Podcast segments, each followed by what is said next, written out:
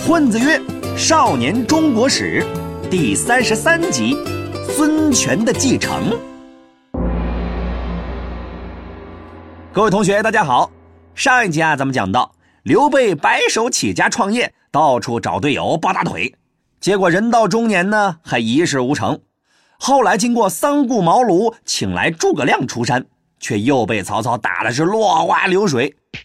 正在这个时候。有人给他指了条明路，去江东找孙权结盟。这一集咱们就来讲讲孙权又有哪些故事。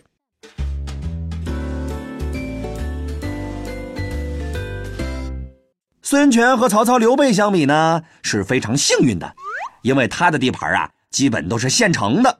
给他打天下的人是谁呢？就是他的老爸和老哥。所以啊。在讲孙权之前呢，我们要先来讲一讲他的老爸和老哥。孙权的老爸名叫孙坚，当年呐在江湖上那也是小有名气，镇压过黄巾起义。后来呢加入了袁绍的联盟军，一起讨伐董卓。之前啊咱们讲过了，虽说是说好了啊这些联盟军一起对付董卓，但是联盟军里的各个诸侯呢都是一门心思的想着扩张自己的地盘只有孙坚这个耿直 boy 带着自己的人和董卓打的是水深火热。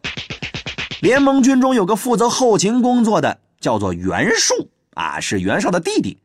他看到孙坚的战斗力啊这么强，哎呀，害怕他将来威胁到自己的地盘，就时不时的给这个孙坚中断粮草补给。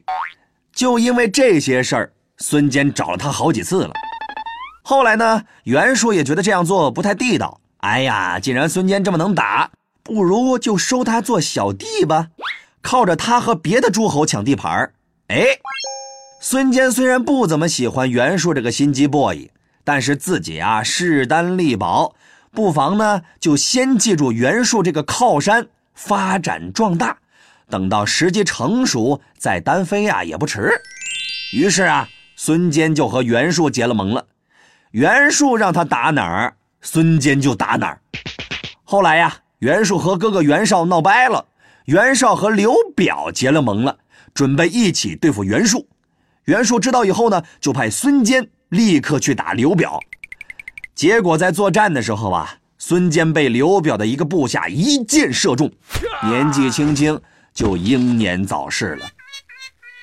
孙坚去世之后，他的儿子接了老爹的班啊，他就是孙权的哥哥孙策。孙策刚开始呢，缺人缺地盘还是得在袁术手底下当小弟。但是啊，孙策这个人作战勇猛，品德出众，同事们呢都很佩服他。就连袁术自己也说了：“哎呀，我要是能有孙策这样的儿子，这辈子也就没有什么遗憾了。”然而，话是这么说，但孙策终究是跟袁术自己没有啥关系。孙策越强大，袁术就越是坐不住啊。所以呢，袁术总是给这个孙策穿小鞋，来防止他发展壮大。就比如说啊，说好有个岗位要让孙策来干，转眼就安排给了别的人。这件事呢，也让孙策看明白了，袁术不是一个好老板，只知道剥削员工，跟着他干没有什么前途，干脆呀，大路朝天，各走一边。您呢。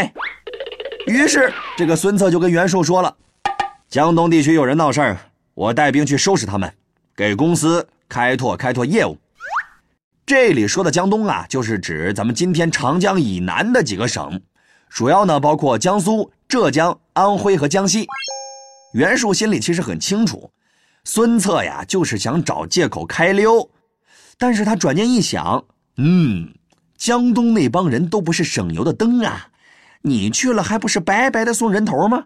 嗯，这样也好啊，省得我天天吃不下睡不着。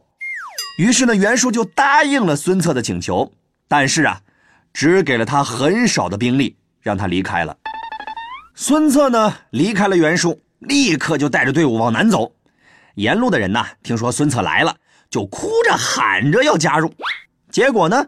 队伍越走越大，人数比以前那多了好几倍。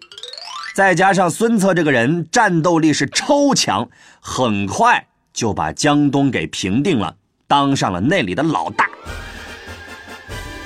在北边打得一团糟的时候，孙策在江东啊已经成功创业，建立了东吴集团。然而啊，虽然成就了霸业，但是呢也结了不少的仇家。就在他准备进军北方市场的时候。遭到了仇家手下的刺杀，年仅二十六岁的孙策就这么退出了历史舞台。孙坚和孙策都谢幕了，下一个登场的就是十九岁的孙权。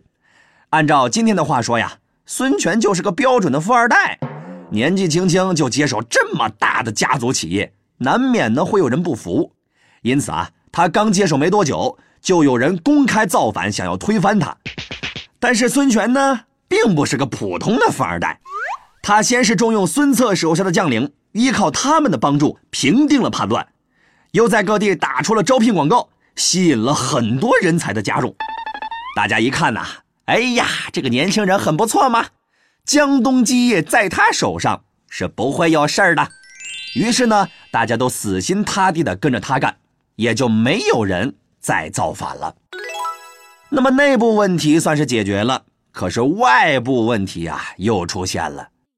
北边的曹操说话间就打到了长江北岸，还给孙权发了条信息。他说：“我曹操要征服你们东吴，识相呢就乖乖出来投降，不然呢，你们就等着领便当吧。”收到信息之后，孙权立刻召开了紧急会议，商量对策。结果呀，内部围绕这个问题产生了严重的分歧，分成了主战派和主和派。主和派说：“哎呀，曹操太强了，袁绍这种王者级的都不是对手，何况咱们青铜呢？不如啊，咱们乖乖的投降，日后还不是荣华富贵，金票大大的有。”主战派则说了。白日做梦！你这个叛徒，我们生死看淡，不服就干，誓与江东共存亡。就在孙权拿不定主意的时候，刘备的谋士诸葛亮来到了东吴。他告诉孙权：“曹操这个人呐，太嚣张，我的主公刘备愿意和你们一起组团对抗曹操。”孙权手下有个叫做周瑜的大将。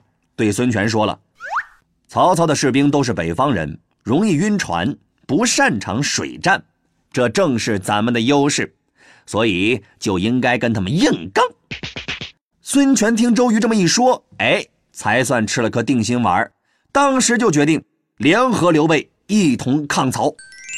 为了让曹操上钩啊，周瑜派了一个叫做黄盖的人送信给曹操，说是过几天要亲自到曹营投降。哎呀，曹操当时就信了，没有一点点的防备。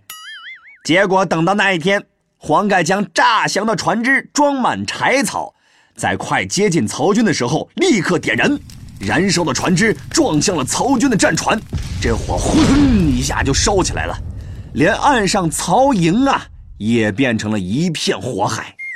最后，曹操和他的军队啊，只能是丢盔弃甲，匆忙逃命。这场和曹操的决战发生在一个叫做赤壁的地方，所以啊，这场战斗就叫做赤壁之战，以孙权和刘备的获胜而结束。那么曹操败退之后呢，之前的荆州地盘啊也被三家人给瓜分了。在这里啊，我要说一下，那时的荆州可不是咱们今天的荆州，那时的荆州呢，大概相当于咱们今天的一个省。下面啊，包括了好几个郡，所以呢，曹操、孙权、刘备各自占了几个郡。后来呀，刘备嫌自己的地盘太小，又向孙权呢借了一个郡。这样一来呢，刘备就占据了荆州最多的地盘。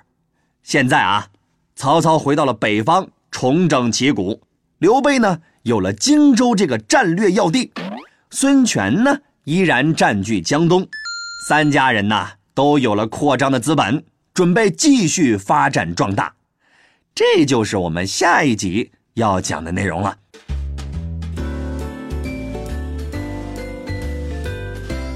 好了，我们来总结一下这一集的内容。孙权接手了孙坚和孙策创立的东吴集团，与刘备联手，在赤壁击败了曹操。三家人呢，各自形成了一股势力，准备进一步扩张。好了，这一集呢，咱们就讲到这儿了。如果大家呀还没有听够，没关系，我们还制作了生动有趣的漫画图文，帮助大家总结和理解本节课的内容，就在下方的权威阅读里。不管是课前预习还是课后复习都有帮助，推荐大家看一看。好了，咱们下一期再见。